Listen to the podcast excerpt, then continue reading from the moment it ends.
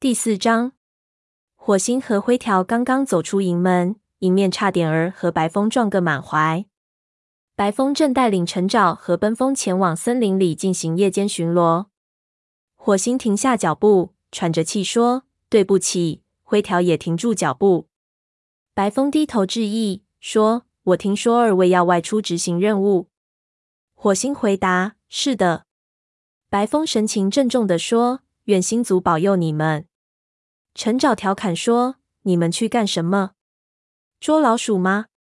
身材瘦削的虎斑猫奔风附在陈沼耳边窃窃私语了几句。陈沼脸色微变，忧虑的眼睛里充满了好奇，而不再是原先的轻蔑神情。巡逻队让开道路，让火星和灰条通过。他们俩走过去，爬上了沟。他们朝着四棵树方向一路走去。由于这一趟是出远门，为了保存体力，火星和灰条都不多说话。他们在四棵树的斜坡上停下了脚步。高的上刮起了刺骨的寒风，因为身上长有厚厚的毛，所以灰条并不觉得十分冷。他抱怨说：“这里是不是总刮风啊？”火星朝周围望了望，说：“大概是因为没有树挡风吧。这里虽是风族的领地，但火星却没有嗅到风族的气味。”他心里惴惴不安，小声说：“你闻到河族的气味了吗？”灰条扬起鼻子嗅嗅后说：“没有闻到。”你认为他们会在这里？火星紧张地说：“也许吧。他们有可能趁风族不在，趁机捞一把。特别是他们已经知道风族快回来了。”灰条悄声说：“嗯，我现在什么都闻不到。”两只猫全身戒备地走在一条被灌木遮蔽的小路上，拨开荆棘，地面上是冻结成块的泥煤。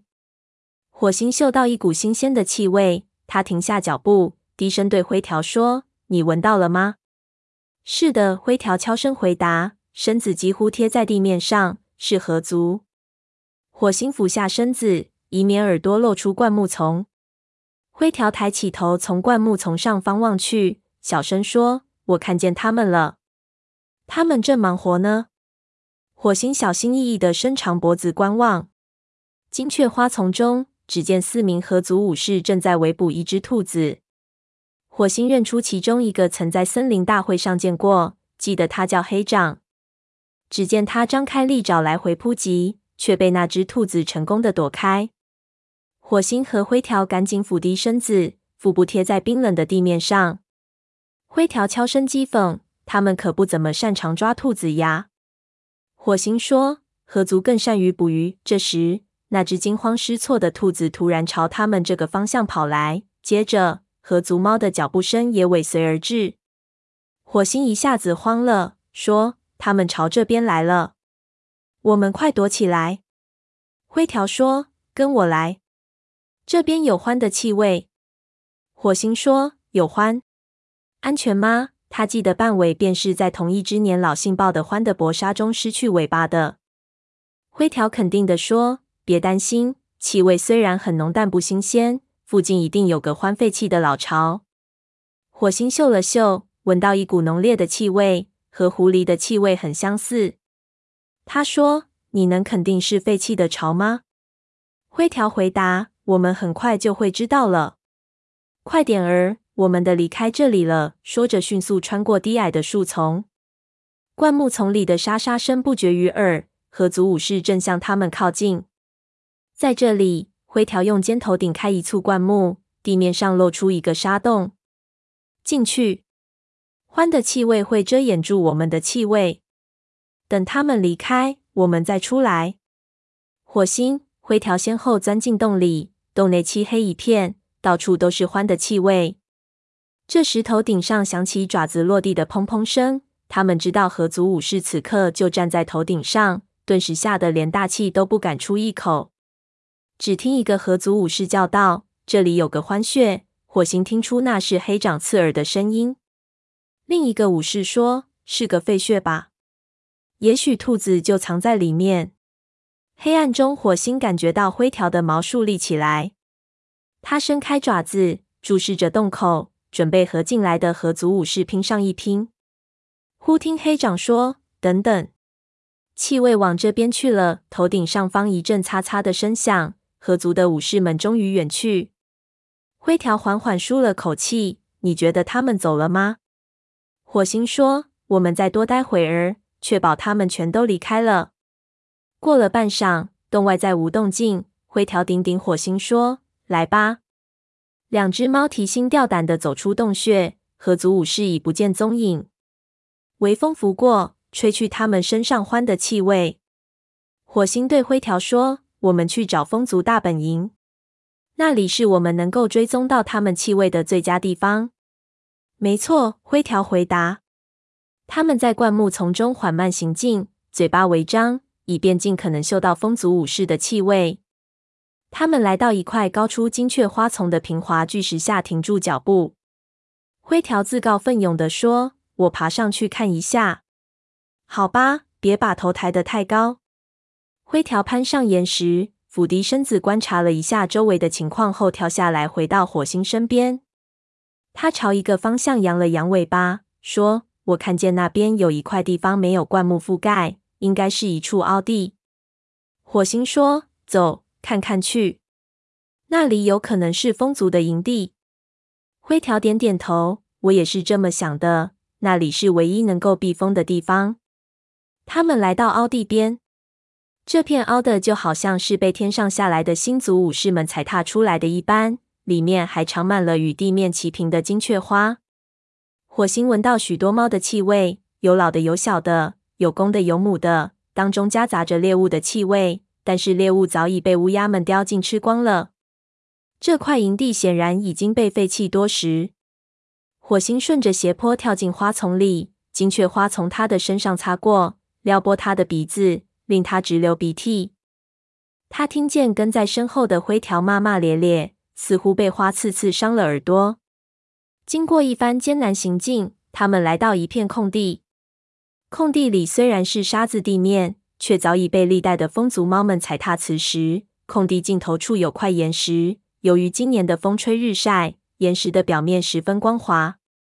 火星喃喃说道：“这里就是他们的大本营了，不会错的。”灰条用爪子揉着火辣辣的鼻子说：“这里的天然防御这么好，我简直无法相信断星能把风族赶走。”火星说：“看起来他们打了场恶仗。”营地的毁灭程度着实令他们感到震惊。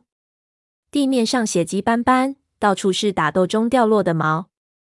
用苔藓铺成的窝被从巢穴内拖出来，撕成碎片。四处弥漫着陈旧的影族气味和惊慌失措的风族气味。火星强抑住呕吐的欲望，说：“我们找找从这里逃离出去的气味痕迹。”说完，开始在空气中仔细搜寻。循着最浓烈的气味走来走去，灰条随他来到金雀花丛一处狭窄的裂隙。他们挤过裂隙，灰条发牢骚说：“风族猫的体态必定比我记忆中的还要小。”火星看着自己的好朋友，觉得十分好笑。气味的踪迹已越来越清晰，绝对是风族留下的。气味混杂刺鼻，猫的数量还不少。火星低头看到地上有多处风干的血迹，忧心忡忡地说：“是这个方向。即使经历了两个多月的风吹雨淋，这场灾难的痕迹也没有被完全抹去。”火星眼前浮现出一幅风族大败溃逃的景象，对影族的行为更是感到愤愤不平。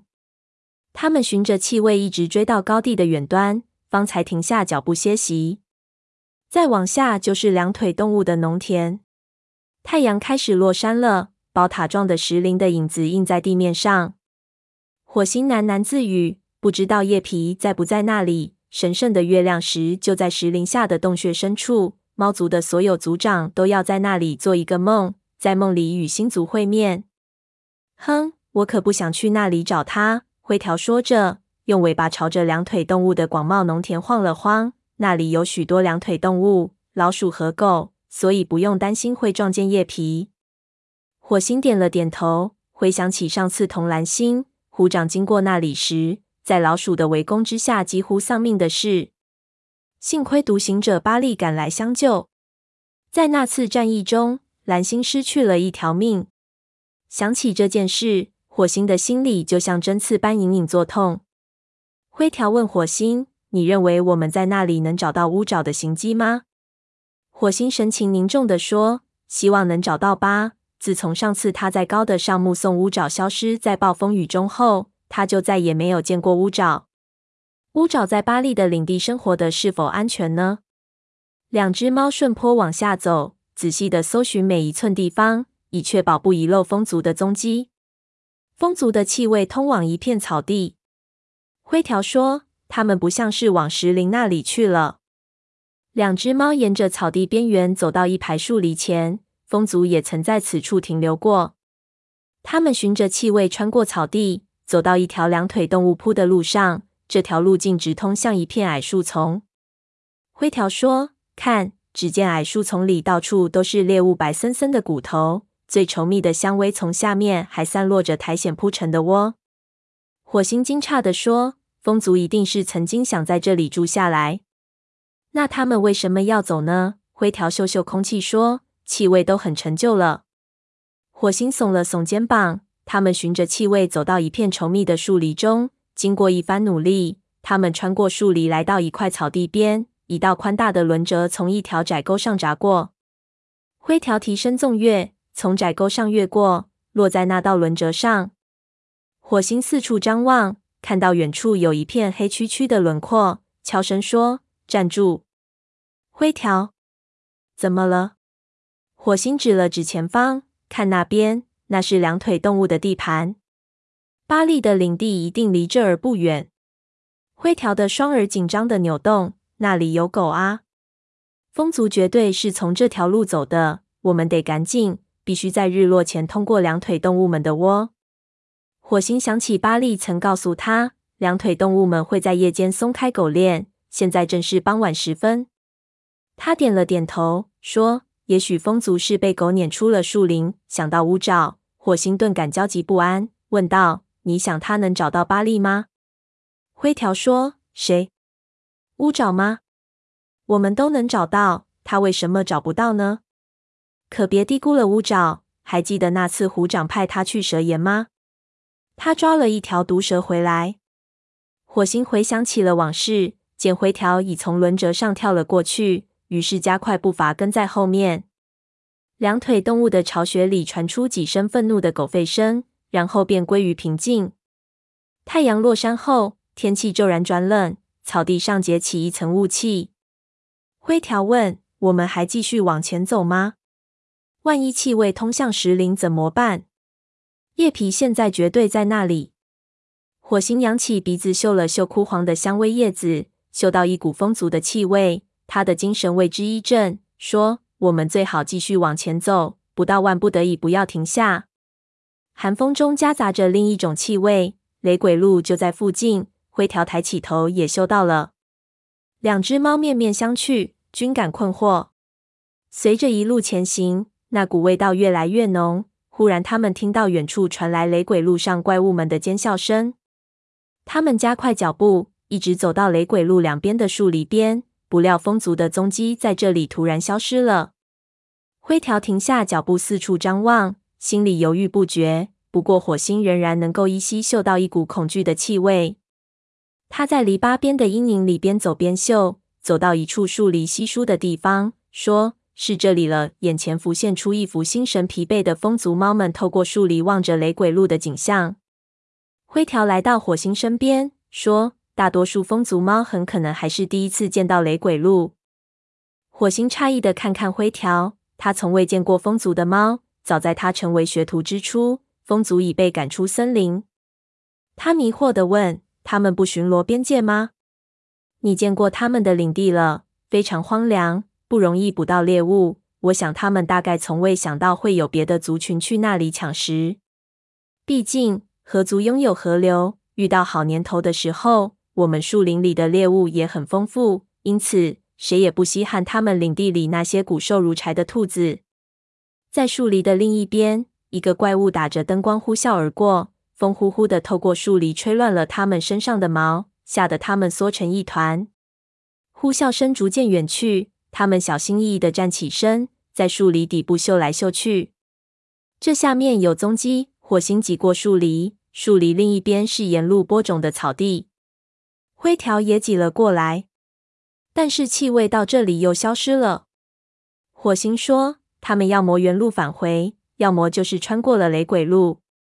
你往四周看看，我去路那边看看。”火星表面上还算镇定，其实心里早乱成了一团。他们走了这么远的路，无论如何不能无功而返。